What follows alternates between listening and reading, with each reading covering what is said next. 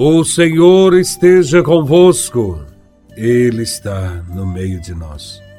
Proclamação do Evangelho de Nosso Senhor Jesus Cristo, segundo São Marcos, capítulo 9, versículos de 2 a 10. Glória a Vós, Senhor. Naquele tempo, Jesus tomou consigo Pedro, Tiago e João e os levou sozinhos a um lugar à parte, sobre uma alta montanha, e transfigurou-se diante deles. Suas roupas ficaram brilhantes e tão brancas como nenhuma lavadeira sobre a terra poderia alvejar. Apareceram-lhe Elias e Moisés e estavam conversando com Jesus. Então Pedro tomou a palavra e disse a Jesus: Mestre, é bom ficarmos aqui. Vamos fazer três tendas: uma para ti, outra para Moisés e outra para Elias. Pedro não sabia o que dizer, pois estavam todos com muito medo.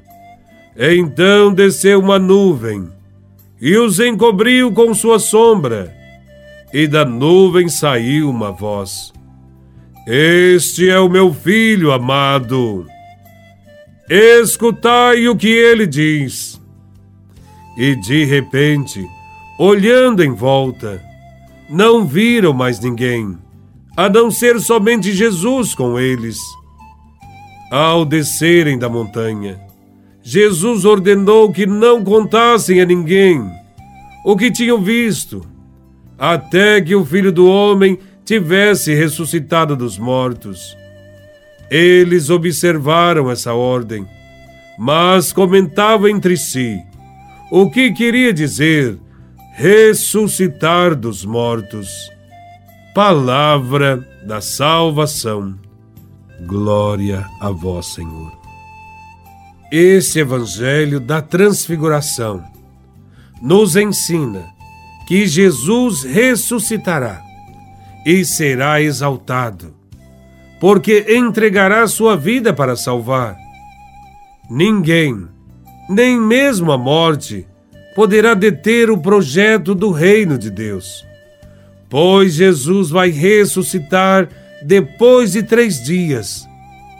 A transfiguração quer nos ajudar a entender a missão de Jesus diante dos discípulos, ele mostrou toda a sua glória. Fez com que eles experimentassem a alegria antecipada da ressurreição. Sem nenhum medo, é preciso que cada discípulo siga corajosamente esse caminho feito por Jesus de Nazaré, colocando-se a serviço do reino dando a vida pelos amigos. Diante do futuro que o aguarda, a transfiguração diz que Jesus vai vencer. O projeto de Deus será vitorioso.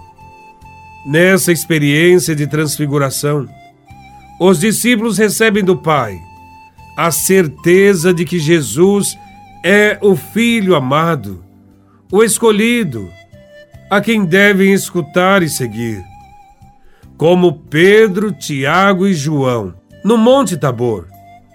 Também somos chamados a contemplar a presença luminosa de Jesus e a ouvir a voz de Deus, que constantemente nos chama. Nós somos convocados a viver esta mesma realidade experimentada por Jesus, fazendo a vontade de Deus. Estaremos sempre em lenta transfiguração da própria vida, até que possamos viver plenamente como filhos de Deus, filhos da luz. Cada encontro autêntico com Deus deixa marcas visíveis sobre nosso rosto. Quando participamos das celebrações com o coração, voltamos para casa mais felizes, mais serenos, melhores, mais sorridentes, mais dispostos a sermos tolerantes, compreensivos, generosos, mais transfigurados, como filhos amados de Deus. Devemos também nos esforçar para mudar a sociedade, isto é, transfigurar a realidade em que vivemos, fazendo com que tudo e todos passem das trevas à luz. As três tendas sugeridas por Pedro nesse evangelho talvez indiquem o desejo de ficar ali para perpetuar a alegria experimentada em um momento de oração com Jesus. Pedro representa todos nós. Quando pretendemos viver a alegria da ressurreição sem entregar a Deus e aos irmãos a própria vida. Nós sabemos que a escuta da palavra de Deus não é tudo. Não se pode passar a vida toda dentro da capela.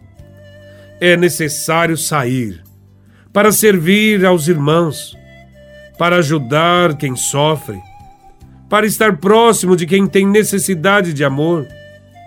Depois de ter descoberto na oração o caminho a percorrer, é preciso pôr-se a caminho. Como Jesus, que sem medo vai a Jerusalém para doar a própria vida. O comparecimento de Moisés e Elias neste Evangelho vem dar testemunho de Jesus. Ele é o libertador definitivo.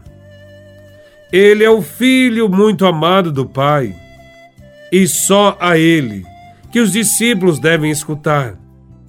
É por isso que é afirmado que quando os três discípulos elevam os olhos, não veem outros a não ser Jesus. Moisés e Elias desapareceram, já cumpriram sua missão, que é apresentar ao mundo o Messias, o Salvador. Saindo de nossas igrejas, devemos anunciar a todos com alegria que quem dá a própria vida por amor entra na glória de Deus.